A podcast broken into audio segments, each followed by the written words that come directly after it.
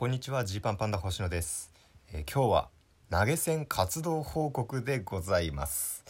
えー、この企画はですね、えー、私ジーパンパンダ星野が7月2日にですねこの自粛ムードを逆手に取るラジオ最終回にしますという投稿をしたんですね、えしたんですけれど、まあ、そこから紆余曲折ありまして、まあ、結果ね、えラジオを継続するってことになったんですよ。でまあそれはそれでまあいいんですけど、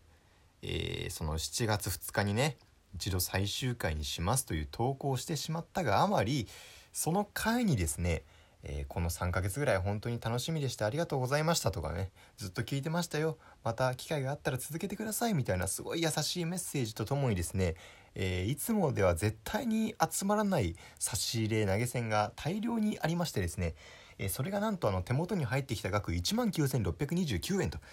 これはね、まあ、最終回詐欺してるんじゃないかと。ね。本来なんかこのお金って僕が最終回だって言わなかったら入ってなかったんじゃないかというところもありますので、えー、なんならじゃあこの19,629円どういうふうに使ったかをですねもう皆さんに報告をしていくという形でラジオの企画にしちゃおうじゃないかと、まあ、そういうコンセプトでですね、えー、活動報告をしていこうと思っています。でその第1弾ですね。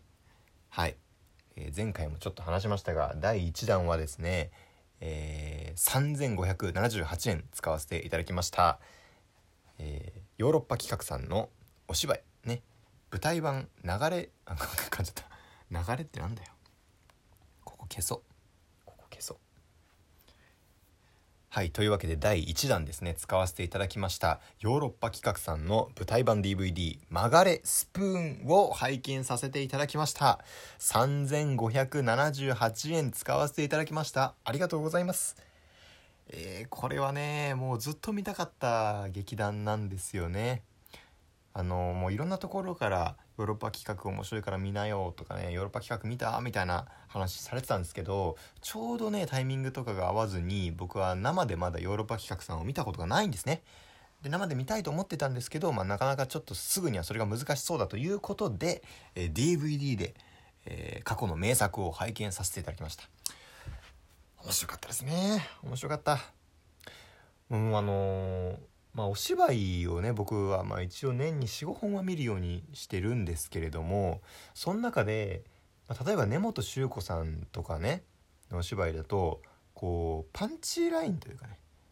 こうフレーズの強さが目立つイメージなんですよ。もちろん脚本のストーリーも面白いんですけど結構個々の発する言葉の強さだったりそのセリフに込められた、えー、強さ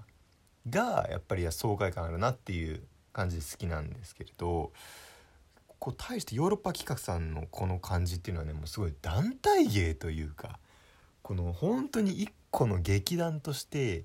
チームプレーチームワークが素晴らしいなという目で見てしまいましたね。こういう笑いの作り方があるのかと。ねえー、すごくすごく簡単にあらすじを説明するとね曲がれスプーンというお話はですね、えー、まあ、カフェド年力という喫茶店が舞台になってるんですけれど、まあ、ここの喫茶店はですね、えー、実はあのまエスパーというかですね、ま超能力的なものを使える人たちが、えこそこそ集まっていると。普通のお客さんも来るんでね、えー、それは普段は特に言わないんですけれどまあ言っちゃうとね大騒ぎになったりとかまあその最初はちやほやされるけれども一回それが終わった後というのは普通に気味悪がられちゃうからあまりみんな言いたくないと。ただまあ、それを全く言えないというのもなんだしということで、えー、超能力エスパーを持ってる者同士、えー、ある日一回集まりましょうよということでクリスマスイブにですねカフェの年力えー、まあ、貸し切りというか、まあ、閉店してるように見せて、え実は中で、えー、そういう不思議な力を持った人たちが集まっているという設定のねお話なわけなんですよ。でこれがねだからもう全編喫茶店内で行われる劇なわけです。でさまあお笑いとかで見るとね分かりやすいと思うんですけどやっぱり何か笑いを作ろうとかなんだろうな強い刺激を与えようと思った時って何か衝撃的なことを起こしていくっていうのが、まあ、一番やりやすいじゃないですか。だからまあ例えばなんだろうな学生お笑いとかで言うとねまあ大学生がやってるお笑いとかでよくあるのってまあなんだろうな10組出てきたら67組は誰か死ぬんですよね。その人がまあ死ぬんですよネタ中に。でそういう展開ってやっぱりさあの大きいじゃないですか。その何て言うんだろうな。出来事として大きいから盛り上がりだったりとか脚色なんだろうテンポ感をつけやすい。でそれは僕もすごい思っちゃうんですけどこのヨーロッパ企画さんのこの100分間107分間のお芝居っていうのは本当に喫茶店内でのやり取りになるのでここでこんだけ山場を作ったりとか笑いいろんなタイプの笑いを作るっていうのはすごいなと。それだけやっぱりそのチームワークですよね本当に。出てる人たちで作るその例えば舞台上に6人人がいたとした時にふっと気まずい空気を作るとかやばいやばいどうしようってみんなで目配せしてるシーンを作るとかそういう時のもうなんだろうな全体のチームとしての光り方っていうのをこれどんだけ稽古してんのっていう。で稽古なの？それとも才能なのっていうのもあるし周りの人のお芝居周りの人とお芝居でこううん共鳴していく感じですかね。調和していく感じがあのもう素人演劇素人の僕にはもうすごくはあと感銘を受けてね。素晴らしいものを見させていただきましたよ本当に。もう全然角度が変わるんですけどなんかこのチームプレーの感じってなんか最近他でも見たなと思って。二次プロジェクト？全然違う話してごめんなさいね。あの二次プロジェクトをねファイヤーサンダーの藤田さんにあのご利用しされて、まあ、見てるんですよ。ね？まあ言うまでもないあの j y パークさんというプロデューサーさんがあ新しい日本のアイドルグループを作ると、まあ、日本初ですね。のアイドルグループを作るというところで、まあ、まあいろんな指導するわけなんですけどその中でまあさもうすごい、まあ、その中で、まあ、やっぱり、まあ、個人個人の光るものっていうのはすごいわけですよ。ね何千人というオーディションの中から十何人とかに絞られてきてる状態ってもうすごいやっぱりそれぞれの才能はあるでその上でじゃあチームでパフォーマンスをするってなった時にいかにこの3人4人の調和させることが難しいかっていうここがやっぱり結構肝になってる気がしたんですよねその時見てて。まあだからなんだろうな自分の世界に入り込みすぎてしまったら全体として見た時になんかすごいバラバラ感があってなんかなんかごちゃついてんなって見えちゃうとか一方でただただ振り付け通り音程メロディーの通りただただ機械的に歌って軍隊みたいに合わせていても個々の魅力は出ないから全体の調和を取りつつも自分が取るところは取るっていうこのバランス感覚これがなんかヨーロッパ企画すごいなと思っちゃって僕は。